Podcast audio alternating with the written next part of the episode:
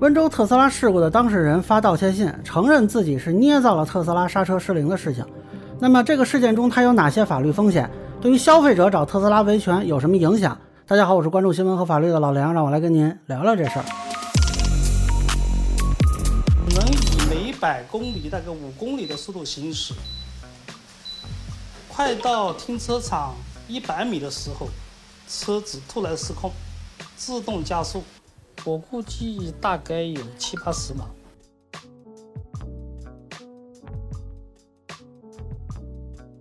那么这个道歉信呢，可以说是一时激起千层浪啊，尤其是其他的这个特斯拉车主啊，纷纷是发言啊。那么这个有些内容呢也没法证实。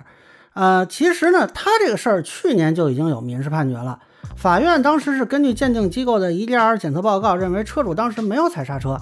啊，已经判了他赔礼道歉和赔偿五万元。呃，当时这个判决出来之后呢，很多人是不信服的啊，觉得只是证据层面的问题。特别是有些车主认为呢，这个国内鉴定机构不可信，或者认为呢，特斯拉可以远程修改数据啊，所以当时对于特斯拉的舆情帮助不大。但这次道歉就很有意思了啊。首先呢，他承认是捏造啊，这个性质就不一样了。那么所有支持他的等于都被打脸了啊，已经没有讨论空间了。而且呢，他这个结尾还爆料说，其他特斯拉车主找他一起。那么很多人就觉得说，这些车主是不是也有问题？其实我很好奇，他为什么突然发这么一条？按理说呢，即便说败诉了啊，也不用承认自己是捏造。你哪怕说是慌乱中记错了呢，或者是怎么样？呃，所以应该是有什么原因才会这么说。不排除呢，他是为了规避可能的法律风险。呃，那么这个事儿有什么法律风险呢？首先当然是民事风险，也就是特斯拉跟他诉讼的这个结果。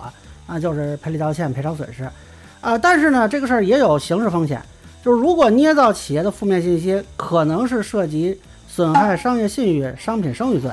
这个如果大家知道鸿茅药酒那个案子，应该不陌生啊。就只要企业能证明你的话不真实、不准确，且给这个企业造成损失，是可以提起这方面的告诉的。啊，当然更有可能的是涉及了敲诈勒索。啊，其实这种案子在消费领域很多啊，经常发生的是有人把虫子扔到食品里敲诈餐饮企业。当然，刑事案件的证据标准是很高的啊，一般来说呢，依照一对从无原则，很少直接能够构成犯罪，所以单纯的消费者维权是很少涉及到这方面问题的。但是这个事情呢，我之前视频里也聊过，就是在于互联网的介入放大了双方的话语的影响力啊，你原来可能就是随便说一句。那这个话呢，可能只是很小范围内知道，但是现在通过互联网放大了，就存在问题了。鸿茅药酒那个案子就很典型啊，我觉得其实那个案子里发文章的医生，他最大的问题就是在标题里用了“毒酒”二字啊。我们平时发脾气这么说可能没什么，但是你写成白纸黑字放到网上啊，这个风险就来了。那么现在这位的车主的道歉呢，其实对其他车主也是有一定影响的啊。我看有一些这个呃消费者也去啊质疑这些车主。那我甚至认为呢，这个事情对于相当多数的消费者维权也会有影响。我之前聊特斯拉这个案子的时候就说过啊，说可能会开启所有人的麻烦。当时还有人跟我来掰扯啊，说啊，我反正不买特斯拉，我能有什么麻烦？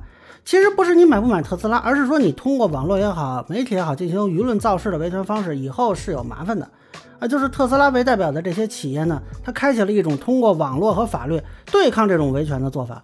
啊，当然我并不认为说因此企业就说是立于不败之地了，啊，甚至我这边可能还得替那些曾经找这位陈先生一起维权的车主说句话啊，他们找陈先生一起，并不代表说他们都是捏造事实，啊，也有一种可能是他们也是被骗了。那这个事情呢，就回到我最初说的啊，你们通过打舆论战这个事儿呢，恐怕已经是没有什么用了。啊，最终还是得靠法律途径。当然，这个成本呢，咱们坦率说啊，比什么网上造势发声啊、找媒体曝光啊，可能会更高一些。但是恐怕也没有什么更好的方法了，因为现在企业也都学会这招了。那么我看呢，有的车主他坚持不懈的在发视频啊，最近还试图往这个俄乌的话题上去领。难道说法院会因为马斯克支持了俄乌这边的立场是怎么怎么样，那就判决说啊，你不再需要提供第三方机构的鉴定了吗？我觉得这不太可能吧，咱们还是踏踏实实走法律途径去做第三方鉴定吧。以上呢就是我对特斯拉车主发道歉信这个事儿的一个分析，个人浅见难免疏漏，欢迎不同意见小伙伴在评论区和弹幕里给我留言。如果你觉得我说的还有点意思，你可以关注我的账号老梁不郁闷，我会继续分享更多关于新闻和法律的观点。谢谢大家。